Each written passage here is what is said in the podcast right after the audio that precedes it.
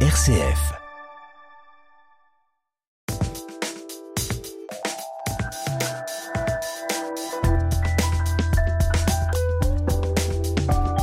Et nous voici pour une nouvelle idée littéraire dans la joie des livres avec Magali. Bonjour Magali. Bonjour à tous, bonjour Jawed. Ah bah quel plaisir là de, de, te voir. On remercie quand même Alissa qui assure à, la technique. Euh, là, ça, je crois que c'est très rare hein, quand on est ensemble en studio. Hein, pour oui, c'est vrai, c'est vrai, oui.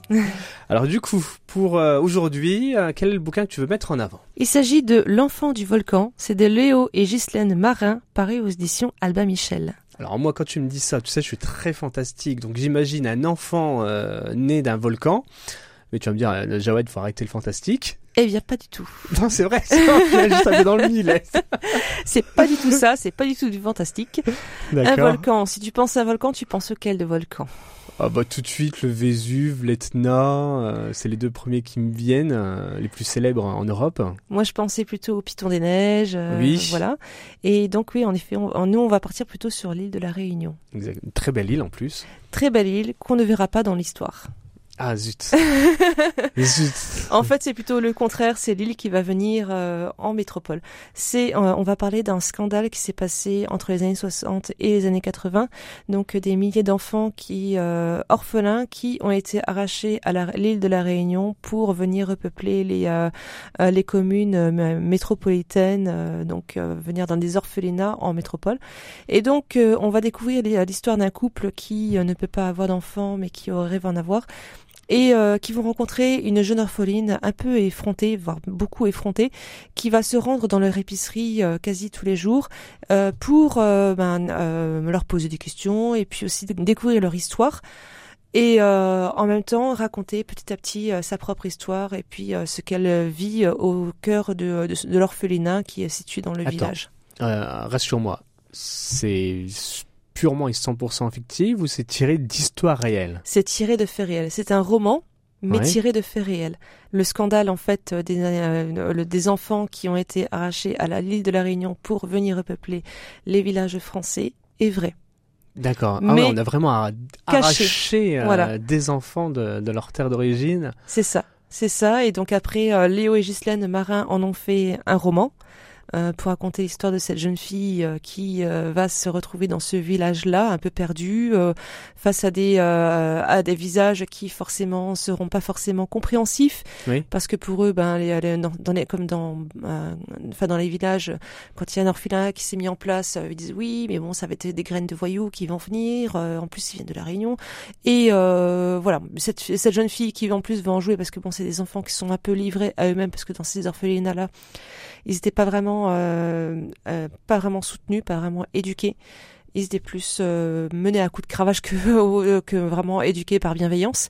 Et donc ces jeunes enfants livrés eux-mêmes vont devoir se débrouiller. Et puis cette jeune fille va retrouver un certain réconfort auprès de ses épiciers.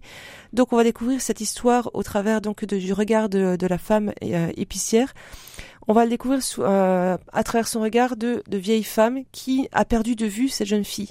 Et on va, on va découvrir son histoire et en même temps cette jeune vieille femme est aussi atteinte de la maladie d'Alzheimer, on le découvre petit à petit. Donc on ne sait pas vraiment où est le rêve ou la réalité, où se trouve le, euh, est-ce qu'elle se situe dans le passé, est-ce qu'elle se situe dans le présent? Des fois, on est en tant que lecteur, on est un petit peu perdu parce que euh, on sait plus trop où on est. Et euh, c'est vraiment intéressant parce que c'est vraiment une plongée dans sa tête, dans la tête du personnage du, euh, qui a atteint la maladie d'Alzheimer. D'accord. Il y, a beaucoup de choses là. C'est assez énorme. Entre une histoire de France euh, terrible, la maladie qui est très grave, hein, qui touche encore beaucoup de monde aujourd'hui, des enfants perdus. Mais c'est incroyable ce, ce, bouquin. Ce livre est incroyable. Moi, j'avoue que je mets beaucoup de temps à lire parce que il me faut, il me faut du temps. Euh, pour euh, pour comprendre pour comprendre euh, en plus ce qui est assez étrange dans cette histoire-là, c'est donc on a deux auteurs, on a Léo et Ghislaine Marin et j'ai l'impression qu'on a deux styles d'écriture également. On a un style qui est très informatif et un autre qui est très narratif et c'est assez perturbant en tant que lecteur parce que euh, on lit un style avec des phrases qui sont bien tournées et d'autres qui sont vraiment très formelles et euh, ça fait ça fait bizarre. D'accord. Non mais ce serait que ça doit être difficile pour écrire parce qu'apparemment elle écrit à une seule main. Oui. Ils sont pas deux. Donc euh, donc donc l'exercice est très très fort.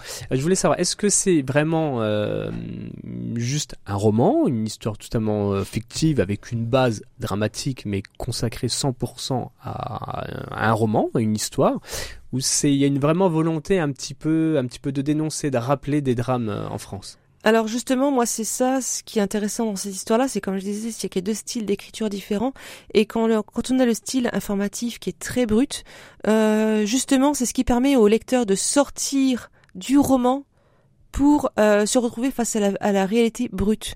Et euh, quand on revient au style narratif, donc là on se retrouve à nouveau plongé dans le roman, au cœur d'une histoire, d'une fiction totale. Et euh, un peu comme si l'autre auteur disait non mais attends, euh, là tu lis une fiction, mais dis-toi que c'est ça, ça, ça aurait pu arriver. Donc elle a pas voulu trop cacher ça sous le tapis à travers un paysage. C'est ça, c'est ça, c'est vraiment on a présent et elle rappelle fréquemment. On a la fiction et puis par moment des petites piqûres de rappel comme des pics en disant arrête, arrête de rêver, ça peut être la réalité. non, non, mais c'est pas, c'est pas que ça peut. C'est une, réalité euh, qui est transcrite à travers, à travers ce, ce roman.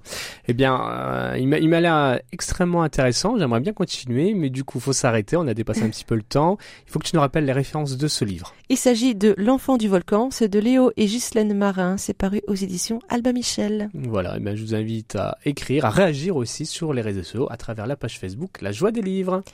Voilà, et belle semaine à tous et belle semaine à toi également. Merci beaucoup Magali et à la semaine prochaine.